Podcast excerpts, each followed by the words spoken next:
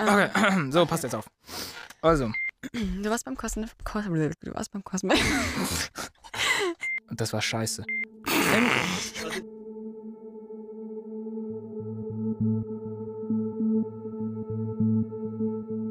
Beyond Our Universe, ein Podcast des P-Seminars des Gymnasiums Fürstenried.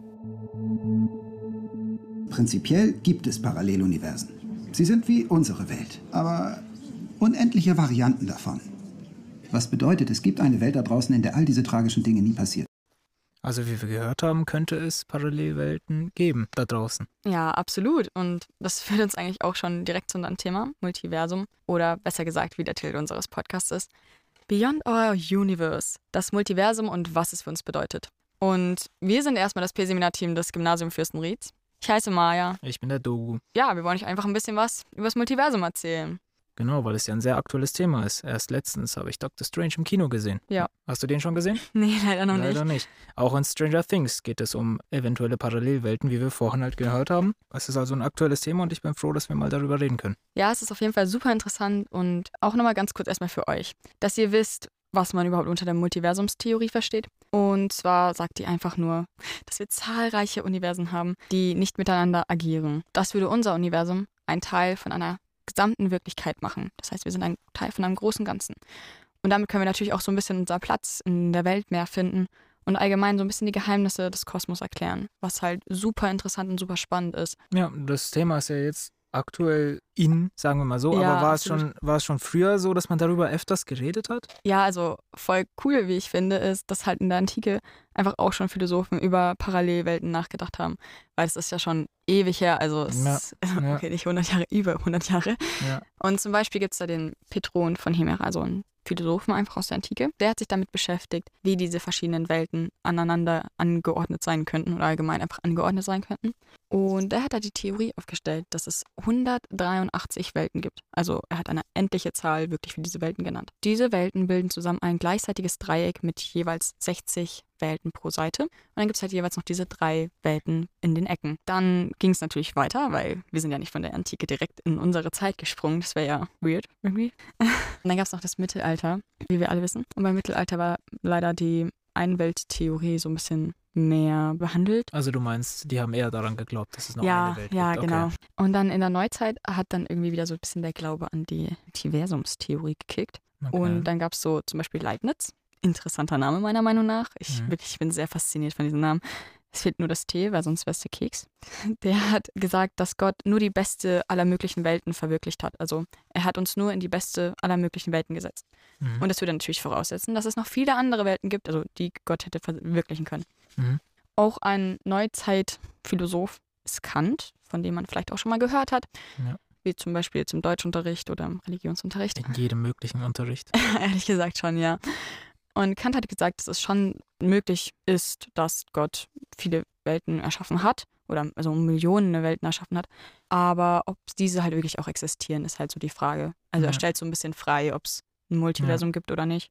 Und das ist eigentlich voll interessant, wenn man so drüber nachdenkt, Ja, weil es ja. ja eigentlich eher auch religiös begründet, würde ich sagen. Das klingt, das klingt auch alles noch so ausgedacht, noch so wie Science Fiction, wie halt in den Filmen. ja, irgendwie und- so ein bisschen irre, also nicht Ja, ja. real. Denkst du, gibt es Wissenschaftler, die wirklich daran glauben oder ist es kontrovers Doch, doch, noch diskutiert? Ja, klar, auf jeden Fall. Also es ist auf jeden Fall immer noch kontrovers. Und es gibt wirklich richtig, richtig viele von konkurrierenden Theorien. Also Mhm. es gibt wirklich viele Theorien, die so ein bisschen sich betteln und gucken, wer so am wahrscheinlichsten ist. Das ist halt voll interessant, einfach weil man halt einfach merkt, dass es die Menschen immer noch so bewegt.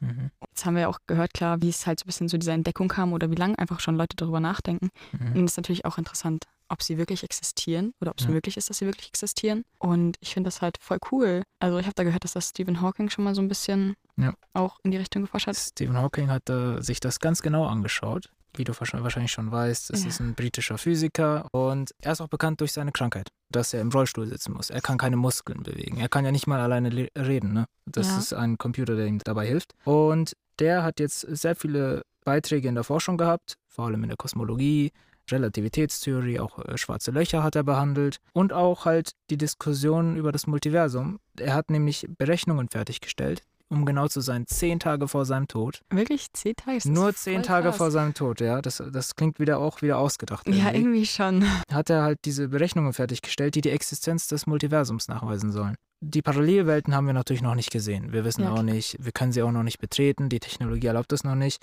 Aber rein theoretisch machen seine Berechnungen es möglich, dass wir es vielleicht eventuell irgendwann die Parallelwelt besuchen können. Eventuell. Okay, das klingt voll cool. Das klingt cool, ja. Und das Ding ist, wenn wir wirklich davon ausgehen würden, jetzt, dass halt die Parallelwelten wirklich existieren, Ja. dann ist es halt auch voll interessant, einfach zu wissen, wie die entstanden sind. So, weil Ja. es wäre, also klar, ist so cool, weil man ja natürlich dann hinreisen könnte und dann andere Leute sehen könnte und Ja. auch vielleicht man sich selber sehen Sich könnte. selber wäre interessant, ja. Aber es ist halt natürlich auch voll krass dann zu wissen, so wie die entstanden sind, weil es fühlt sich irgendwie, irgendwie noch so ein bisschen so irreal an und irgendwie Mhm. so, als wäre das halt echt absolut nicht möglich. So, also, weißt du, wie ich meine? Ich weiß, was du Keine meinst. ja. Ahnung. Ja, ja, das klingt sehr komisch jetzt. So ganz neu. Aber ich versuche es mal jetzt so leicht wie möglich zu erklären. Und ich fange an vor dem Urknall, bevor es noch unseren Urknall gab. Es gab einen leeren Raum. Nennen wir den mal jetzt Kosmos. Okay? Und in diesem Kosmos ist eigentlich nichts. Einfach nur, sagen wir schwarz. Aber da ist eine Energie vorhanden. Und diese Energie hat sich in Materie umgewandelt. Das ist jetzt alles sehr theoretisch und man kann es auch nicht nachweisen. Ist ja vor dem Urknall. Aber rein theoretisch jetzt, wenn sich Energie in Materie umgewandelt hat, dann entstanden sogenannte Uratome. Und diese Uratome sind nicht ganz normale Atome, du schaust mich jetzt so an. Ja, Es sind nicht so Atome, wie wir im Chemieunterricht gehört haben. Man kann es auch kosmisches Ei nennen. der Begriff ist cool. Ja. In diesem kosmischen Ei steckt halt die ganze Materie von unserem Universum. Dieses kosmische Ei Mhm. explodiert. Wir nennen es Urknall. Und unser Universum entsteht, wie wir es kennen. Und jetzt besagt die Theorie, dass es mehrere von diesen Uratomen, also kosmischen Eiern, gibt. Und wenn es mehrere davon gibt, kann es ja sein, dass sie auch explodiert sind, also auch einen Urknall erlebt haben. Und es könnten eventuell halt mehrere Universen entstanden sein, unabhängig von unserem Universum. Das ist es eigentlich. Und dann hätten wir mehrere Paralleluniversen, oder? Genau, so würde es eigentlich ganz simpel funktionieren. Kommen wir mal zum Urknall. Der ist auch ganz interessant, denn den hat ein Pfarrer gefunden. Entdeckt es auch gut, wobei man nicht sagen kann, ob er es bewiesen hat in dem Moment. Ja, okay, schon. War. Vor allem, dass es ein Fahrrad ist, ist irgendwie so. Ja, ja, dass es ein Pfarrer ist, das begründet auch, warum die Kirche das nie richtig geleugnet hat, diese Idee. Das macht voll Sinn. Ja, ja, klar, klar. Und dieser Urknall war sehr, sehr lange her. Das wissen wir ja auch. Es hat ja alles ganz klein angefangen. Ganz, ganz klein und auch ganz, ganz heiß. Und das Ganze hat sich aufgelöst mit der Expansion des Universums. Mhm. Genau. So kommen wir zu den anderen kosmischen Eiern, Mhm. unabhängig von unserem. Denn wenn jetzt dieses kosmische Ei jetzt auch so einen Urknall erlebt hat, Mhm. dann könnte es ja eventuell sein, dass da ähnliche Atome entstanden sind, wie wir es in unserem Universum kennen. Und Atome meine ich jetzt wirklich hier Wasserstoff, Sauerstoff, wie man es halt kennt. Wenn diese Atome entstanden sind, könnten diese Welten halt auch ähnlich zu unserem sein. Also, das heißt, dass auch ähnliche Naturgesetze und sowas Klar, gelten klar. würden. Äh, äh, dieselbe Gravitation, vielleicht eine Erde mit Wasser, mit Menschen, mit Tieren. Genau. Also, eigentlich ähnlich bis gleich zu unserer. genau. Okay, das ist voll cool. Okay, das klingt ja echt noch voll logisch eigentlich dafür, dass wir halt uns selber treffen könnten. Ja, ja. Noch ist es simpel, aber eigentlich wird es noch ein bisschen kompliziert und deswegen haben wir einen Experten besucht in Garching, an der Technischen Universität München. Und der hat uns ganz interessant hier seine Sicht von dem Multiversum-Theorie erzählt und hat die Theorie ausgesucht, die er seiner Meinung nach am wahrscheinlichsten findet. Hallo, ich bin Klaus Liegner. Ich bin äh, wissenschaftlicher Manager am Walter-Meissner-Institut. Und das WMI ist äh, Deutschlands Vorreiter für superleitende Quantencomputer. Also, Quantencomputer, das sind neue Technologien, die das Potenzial haben, einige der kniffligsten Probleme für moderne Supercomputer zu lösen. Vielleicht noch ganz kurz zu meinem Hintergrund. Ich habe selber in Quantentheorie natürlich studiert, war als Wissenschaftler auch in der Gravitationsphysik und in der allgemeinen Relativitätstheorie aktiv. Deswegen bin ich halt schon in verschiedensten Gelegenheiten in meiner Laufbahn schon mal mit dem Begriff Multiversum und sowas konfrontiert worden und habe mich damit auseinandergesetzt. Hugh Everett hat in den 60er Jahren mit der Vielweltentheorie für Aufsehen gesorgt. Damit hat er eine Interpretation der Quantenmechanik geschaffen. Jetzt muss ich vielleicht ganz kurz erklären, was Quantenmechanik ist, es noch nicht viele gehört haben. Was ganz populär geworden ist, ist Schrödingers Katze. Das ist ein Gedankenexperiment, das ein Forscher, eine Katze, man kann auch irgendwas harmloseres nehmen, in eine Box steckt und mit einer giftigen Fiole verseht, ein Atom hat, das diese Fiole vielleicht zerstört oder nicht zerstört und dann die Katze töten würde. In der Quantenmechanik können Dinge gleichzeitig existieren. Das heißt, das Atom kann entweder diese Vase zerstören oder nicht. Die Katze kann damit also gleichzeitig tot und lebendig sein, weil in der Quantenmechanik beides auf einmal realisiert wird. Das ist sehr komisch, aber die Katze befindet sich in einer sogenannten Superposition. Sie ist gleichzeitig tot und lebendig.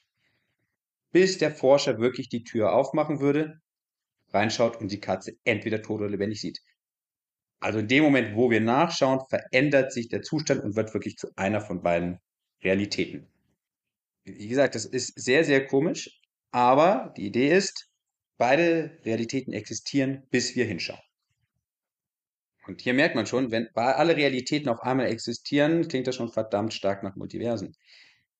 Das Komische ist ja, dass der Forscher hingehen muss und diese Katze anschauen muss.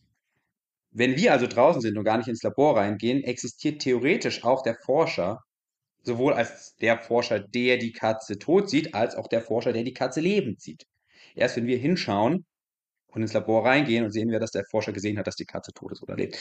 Und das kann man jetzt hoch und hoch spielen, bis wir sagen müssen, eigentlich das ganze Universum existiert in dem einen Zustand und in dem leicht anderen Zustand. Und theoretisch wird alles Mögliche realisiert. Der Forscher könnte auch mal kurz umfallen oder der Forscher könnte vergessen, die Box zu öffnen und so weiter und so fort. Alle diese Szenarien existieren gleichzeitig, aber realisiert für uns kriegen wir nur eins von diesen Dingen mit, aber alle Multiversen existieren.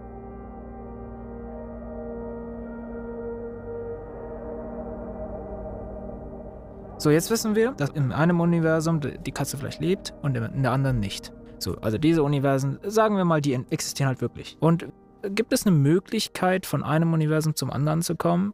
Das ist halt super interessant, ja. weil das wäre ja eigentlich also der Clou, was so Multiversum für uns interessant machen würde. Ja. Weil was bringen uns Multiversen, wenn wir nicht mit ihnen agieren können? Klar, ja. Und in Filmen ist es ja häufig mit so Portalen und sowas dargestellt, dass ja, man so da in andere Universen halt einfach reisen kann. Ja, wie bei Doctor Strange. Es ist so eine Sternform, ja, ganz genau. kreativ. Genau. Beim Stranger Things ist es ein Loch im Boden und sie sehen alle sehr ähnlich wie im Portal aus. Okay, das Ding mit dem Loch in dem Boden, das ja. ist halt voll ähnlich sogar zu einer Theorie von einem theoretischen Physiker. Und er heißt Nikodem Janus Poblaski. Und er sagt halt, dass unser Universum halt den Ursprung in einem schwarzen Loch hat, in einem anderen Universum. Und das klingt jetzt so auf die Schnelle so voll weird, wenn ich sage, dass das halt voll Ähnlichkeiten hat mit so einem Loch im Boden. Ja. Aber dafür muss man halt erstmal wissen, so was allgemein ein schwarzes Loch ist. Okay. Und ein schwarzes Loch entsteht halt durch den Tod von einem massereichen Stern. Und es ist halt einfach wichtig zu wissen, dass halt Raum und Zeit relativ ist. Mhm. Und dieses schwarze Loch hat eine so große Masse und eine so große Gravitation, dass es halt den Raum krümmt. Mhm. Und dadurch entsteht so eine Art Falltür. Also du kannst es so ein bisschen vorstellen, wie auf einer Matte, auf so einer Sportmatte. Okay, ja. Wenn du draufstehst, sinkt eine massereiche Person ja mehr ein als eine ja. relativ leichte. Oder wie auf einem Netz. Oder auf einem Netz, genau. Ein Netz ja. ist ein sehr gutes Beispiel. Und eigentlich genau so kann man sich das halt vorstellen. Und dementsprechend ist bei einem schwarzen Loch halt wirklich einfach so ein riesiger Tunnel darunter, also so eine Falltür. Und über diese schwarzen Löcher ist so ein gewisser Ereignishorizont. Das heißt, wir können gar nicht da reinschauen. Also wenn wir drauf gucken, mhm. wir sehen einfach nichts. Wir sehen schwarz, wie der Name schon sagt. Weil Licht entkommt ja auch dem schwarzen Loch. Genau, ja. eben, weil sie so eine große Gravitation haben. Ja.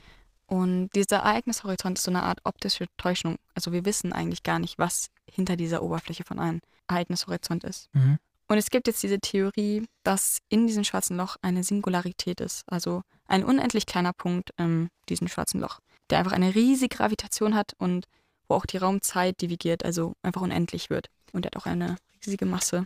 Also das wäre dann so ein bisschen vielleicht wie dein kosmisches Ei am Anfang. Mhm. Und jetzt zurück zu der Theorie von Nikodem. Er bezeichnet nämlich diesen Urknall eigentlich als Rückprall. Das klingt jetzt vielleicht ein ja. bisschen weird am Anfang. Bisschen komisch, ja. Ja, aber man kann sich das eigentlich so vorstellen. Und zwar, manche schwarze Löcher drehen sich. Mhm. Und zuerst, weil sie so eine große Gravitation haben, ziehen sie viel Materie und viel Energie an, woraus sich so ein kleiner Samen bildet in diesem schwarzen Loch. Okay. Der Samen nähert sich nur der Singularität an, aber wird nie die Singularität, weil es eine Kraft gibt, die im Gegensatz zu dieser Rotation wirkt. Und diese nennt man Torsion.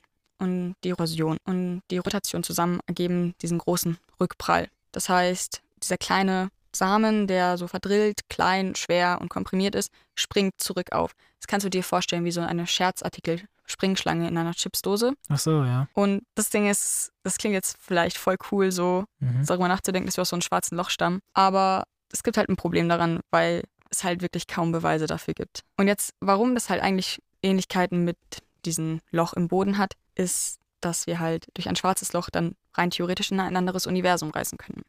Das heißt, es wäre an jedem Boden, in Anführungsstrichen, wir wissen natürlich nicht, ob schwarze Löcher Böden haben, Ja. aber es wäre dann möglich, da halt hineinzugehen durch diesen Ereignishorizont und somit eine Grenze zu einem anderen Universum zu überschreiten. Also es wäre vielleicht die Möglichkeit nach dieser Theorie, dass wir durch ein schwarzes Loch in ein anderes Universum reisen können. Also du willst mir sagen, wie in Filmen, wie ein Portal sozusagen. Fast, weil das Ding ist, es ist nur eine Einwegtür. Wir könnten Mhm. nicht zurückreisen. Ach so, okay. Das, was eigentlich die ganze Theorie am unmöglichsten macht, ist, wir würden durch ein schwarzes Loch fliegen und wir wären tot. Okay. Weil es so einen Effekt namens Spaghettisierung gibt. Das heißt, umso näher du an einem schwarzen Loch dran bist, umso mehr wirst du angezogen. Sagen wir jetzt, man fliegt mit den Füßen voraus zu diesem schwarzen Loch, Mhm. dann werden die Füße mehr angezogen als der Kopf. Und dein Körper wird schmerzlich auseinandergezogen oder auseinandergezogen zumindest. Und somit stirbst du halt offensichtlich, Mhm. weil ja. du halt einer Spaghetti ähnelst. Deswegen auch der Name. ja. Genau. Und dann wärst du vielleicht in einem anderen Universum, aber du würdest halt es nicht mehr wirklich erleben. Was halt irgendwie auch nicht wirklich cool ist, wenn wir mal ehrlich sind.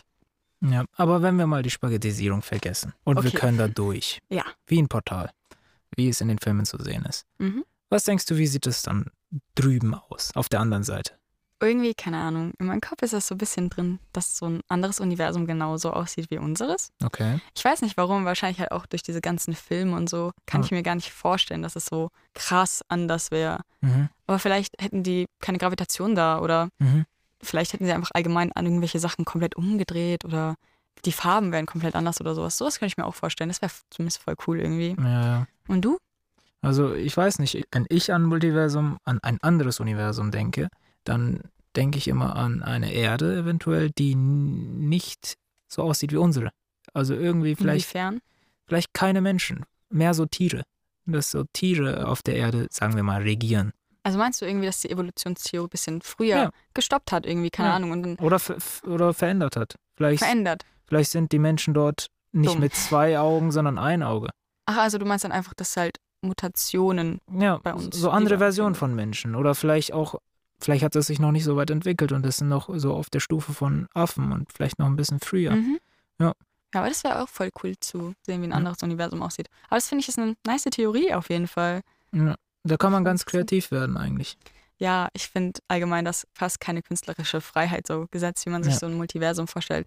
Weil die Wahrscheinlichkeit, dass wir es in näherer Zukunft erreichen, ist ja schon ziemlich gering. Ja. Obwohl man sagen muss, dass es schon gut möglich ist, dass wir vielleicht irgendwann zu einem anderen Universum kommen könnten.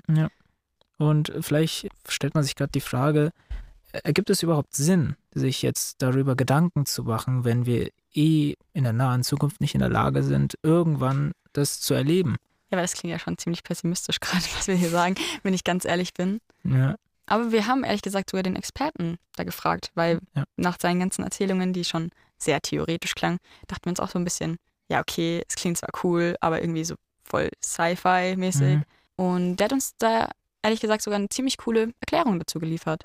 Grundlagenforschung heißt alles, was erstmal nicht obvious zu etwas Nützlichem führt. Ja? Das sind einfach faszinierende Erkenntnisse über unsere Realität, über uns selbst. Aber das ist einfach toll, weil es Menschen begeistern kann. Ja? Die bringt die Leute dazu, zu motivieren, sich mit Technik zu beschäftigen. Auf der anderen Seite ist aber Grundlagenforschung auch extrem wichtig für weitere Entwicklungen. Ja? Dadurch, dass wir anfangen, irgend uns was anzuschauen, kann es dann mal in späteren Jahren ein Wissen sein, das wir für was extrem Praktisches nutzen können. Die allgemeine Relativitätstheorie von Einstein, die wir jetzt viel diskutiert haben, ist ein schönes Beispiel dafür, weil vor 100 Jahren, als Einstein damit angefangen hat, darüber geredet wurde, Gravitationswellen werden wir niemals detektieren können. Wahrscheinlich hat die Relativitätstheorie überhaupt gar keine Anwendung. Heute können wir nicht nur Gravitationswellen detektieren, aber zum Beispiel das GPS, das jeder von uns in seinem Handy tagtäglich benutzt, funktioniert nur deshalb so präzise, weil wir Korrekturen aus der allgemeinen Relativitätstheorie verwenden, um genau unsere Position bestimmen zu können. Also, was vor 100 Jahren Grundlagenforschung war, hat dann irgendwann doch nochmal zu etwas Sinnvollem geführt.